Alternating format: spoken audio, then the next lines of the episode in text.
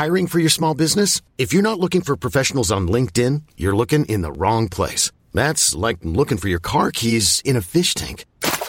LinkedIn helps you hire professionals you can't find anywhere else, even those who aren't actively searching for a new job but might be open to the perfect role. In a given month, over 70% of LinkedIn users don't even visit other leading job sites. So start looking in the right place. With LinkedIn, you can hire professionals like a professional. Post your free job on linkedin.com slash achieve today.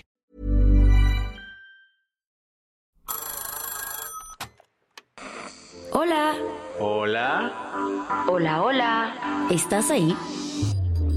¿Quieres saber lo que está pasando en tu país y en el mundo en pocos minutos? Te lo cuento.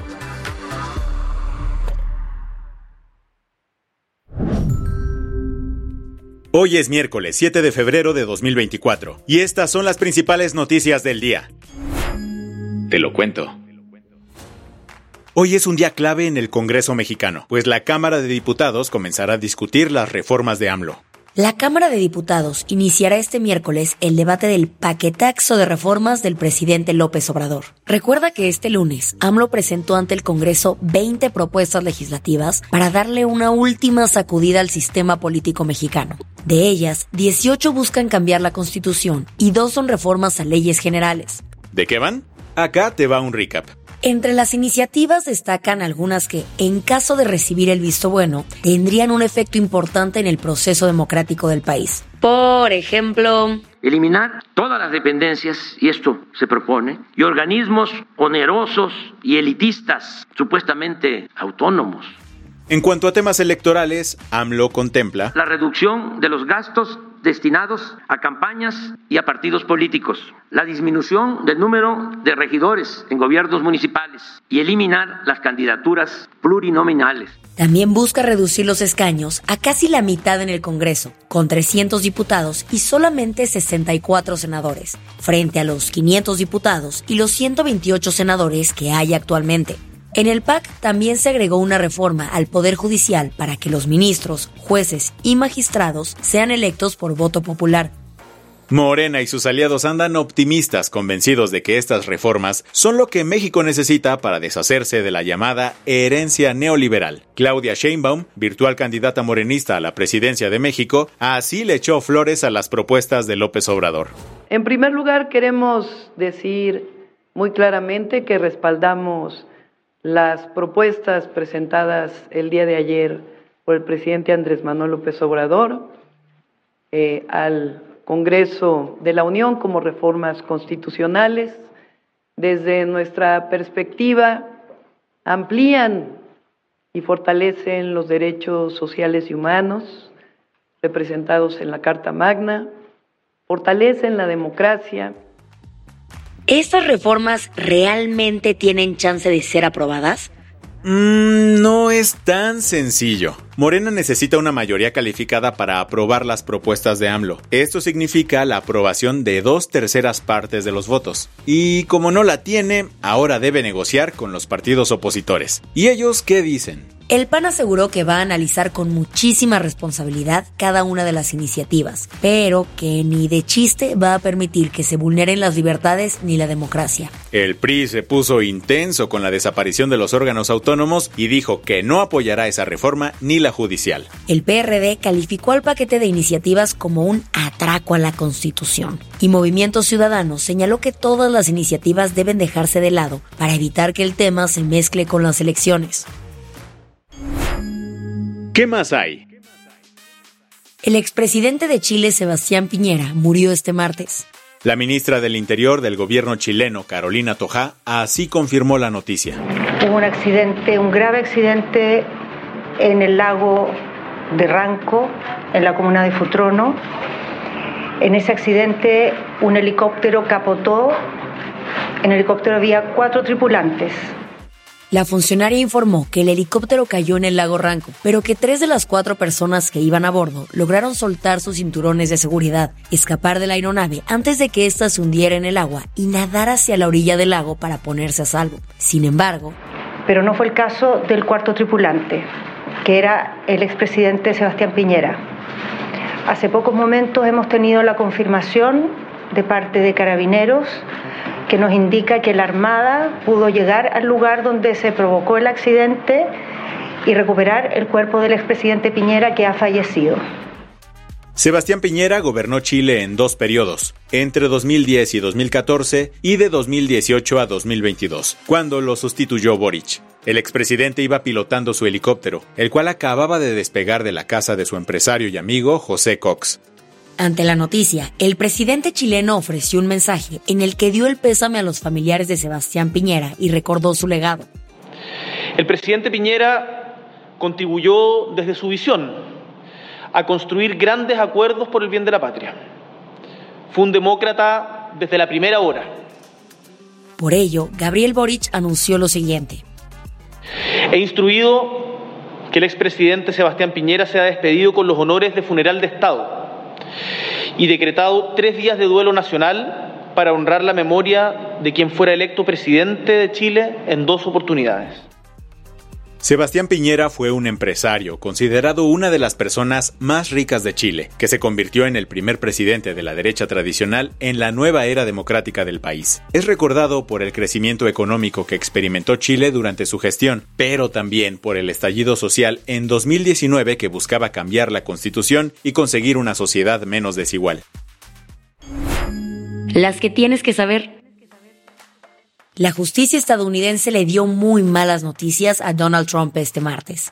Un tribunal de apelaciones federal rechazó que el expresidente tenga inmunidad judicial en el caso en el que le acusan de manipular los resultados de las elecciones en 2020. Esta decisión la tomaron tres juezas de manera unánime, tras escuchar los argumentos orales a principios de enero. El tribunal sostiene que ningún presidente puede desafiar impunemente las leyes y contar con una protección contra acusaciones penales. Ahora bien, Trump puede apelar la decisión y si no le dan la razón, el caso podría escalar a la Suprema Corte, retrasando el juicio programado inicialmente para el 4 de marzo de 2024.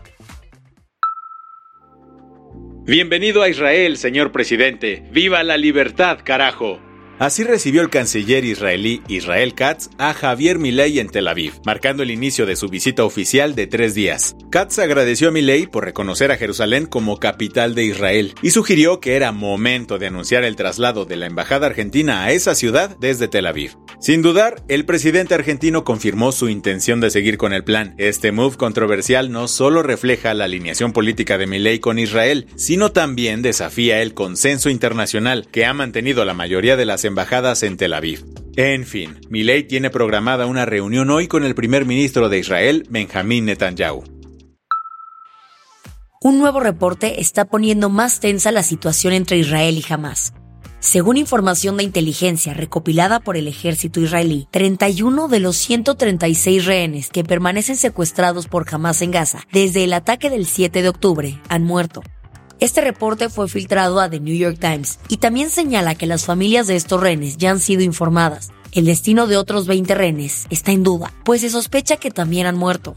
Esta info salió a la luz ahora que el ejército israelí comenzó a investigar incidentes perpetrados por sus soldados. Se cree que estos han violado las reglas de conducta de las fuerzas de defensa de Israel e incluso el derecho internacional, sobre todo en incidentes que tuvieron como resultado bajas civiles. A Teitei no le está gustando que le pisen los talones a su jet privado. Por eso los abogados del artista ya amenazaron con tomar acciones legales. ¿Contra quién específicamente? Jack Sweeney, un estudiante universitario de Florida que tiene cuentas en redes sociales en las que rastrea los vuelos privados de Taylor Swift, así como otros multimillonarios, políticos y figuras públicas. Aunque la idea de Sweeney no es solo tener checaditos a sus targets, sino hacer estimaciones de sus emisiones contaminantes durante estos vuelos. Sea como sea, los abogados de Taylor están diciendo que si el estudiante no deja su comportamiento de acecho y acoso, no tendrán más remedio que buscar recursos legales en su contra. La del vaso medio lleno. Madureira se viste de fiesta. En este rincón de Río de Janeiro, famoso por su tradición en samba, nació Turma da Paz de Madureira, la primera escuela de este género musical enteramente compuesta por mujeres. Bajo la batuta de Bárbara Rigaud, estas mujeres, desde directoras hasta percusionistas y bailarinas, están redefiniendo el carnaval. A pesar de los desafíos como una sociedad sexista y la falta de financiamiento, TPM se prepara para su segundo gran desfile que rinde homenaje a mujeres revolucionarias y empoderadas. Con 600 integrantes y una carroza de 8 metros, estas mujeres están listas para dejar su huella en el Carnaval de Río este 17 de febrero. ¿Sabías que el 26% de la población que se identifica como parte de la comunidad LGBTQ en México ha pensado en suicidarse? Pero no solo son números o una cifra más, son vidas truncadas y familias destrozadas por el odio de una sociedad que margina y rechaza lo que considera diferente. Por eso es tan importante hablar del tema. Así que en un nuevo especial TLK hablamos con Jorge Alberto Nava de The Trevor Project, quien nos contó sobre la prevención del suicidio en juventudes LGBTQ y los recursos con los que cuentan en la organización para brindar apoyo en este tema. El capítulo ya está disponible en tu plataforma de streaming favorita. Con esto cerramos las noticias más importantes del día. Yo soy Baltasar Tercero. Y yo soy Isabel Suárez. Gracias por acompañarnos hoy en Te lo cuento. Nos escuchamos mañana con tu nuevo show de noticias. Chao.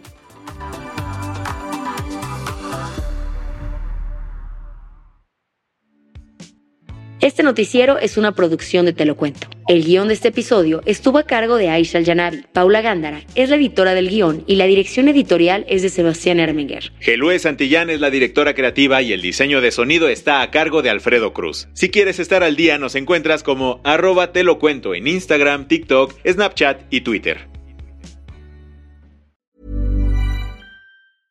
Hey, folks, I'm Mark Marin from the WTF Podcast, and this episode is brought to you by Kleenex Ultra Soft Tissues your ally to help tackle your allergy symptoms this season. I love the change of seasons, but nobody loves pollen and all those other things floating in the air that make you sneeze during this nice weather. Kleenex Ultra Soft tissues are hypoallergenic and allergist approved. So fight back against watery eyes and runny noses without worrying about irritating your skin. For this allergy season, grab Kleenex and face allergies head on.